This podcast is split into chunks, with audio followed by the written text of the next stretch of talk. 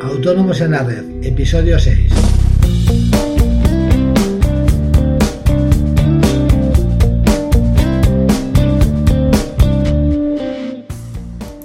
Muy buenos días y bienvenidos un día más a Autónomos en la Red, el podcast en el que todos los días, de lunes a viernes, a las 8 menos cuarto de la mañana, hablaremos de toda la actividad fiscal y laboral y en general todo lo que rodea el mundo de los autónomos.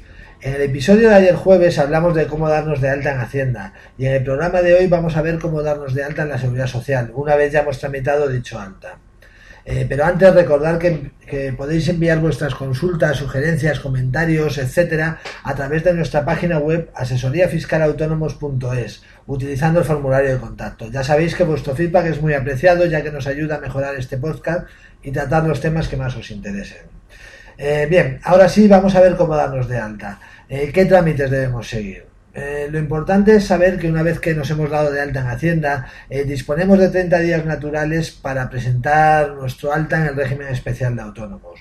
Para ello debemos presentar el impreso TA 0521 eh, que podemos obtener en las propias oficinas de la Tesorería General de la Seguridad Social o bien descargarlo de, su página web. Este modelo se puede presentar en dichas oficinas de manera presencial o bien telemáticamente si disponemos de firma digital.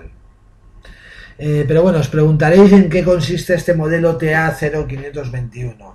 Pues bien, eh, de este modelo eh, TA0521, perdón, existen varios modelos a su vez, según seamos un autónomo societario, un autónomo normal, en fin, hay, hay diferentes diferentes modelos para cada tipo de actividad.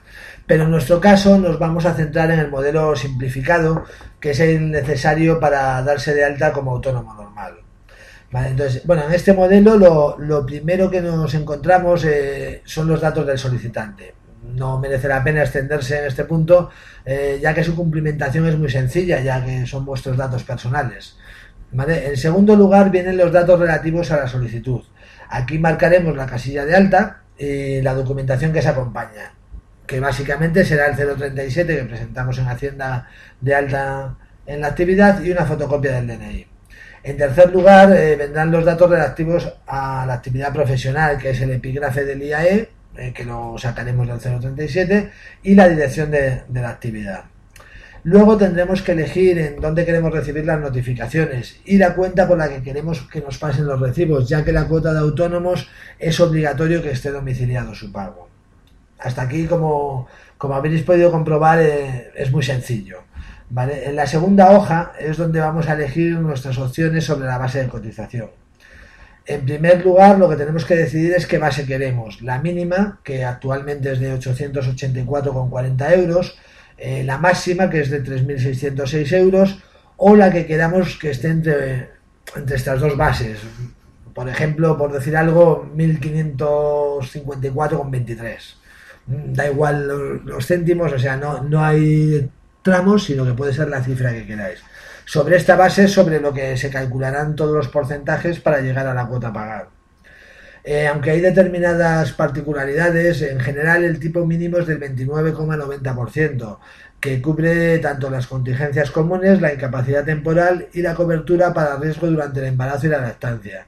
Por lo que la cuota mínima, si no tenemos en cuenta ningún tipo de bonificación, como por ejemplo sería la tarifa plana, es de 264,44 euros.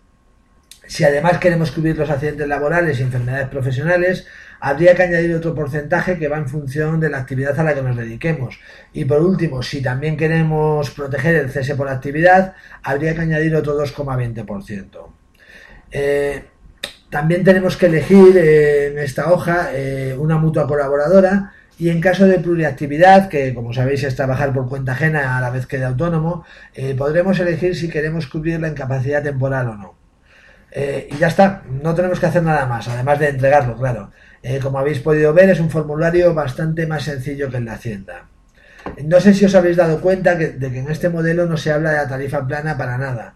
Es importante que, al entregarlo eh, lo recordéis al funcionario, porque aunque teóricamente es automática la bonificación, no está de más asegurarse de que no haya problemas.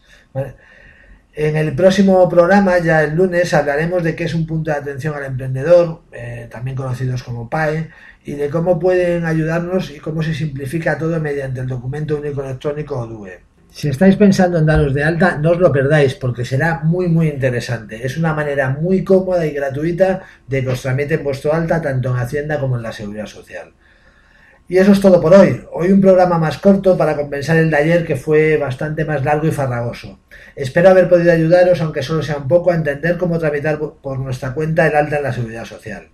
Espero que disfrutéis del fin de semana y os sirva para desconectar un poco, aunque sé por experiencia que es bastante difícil.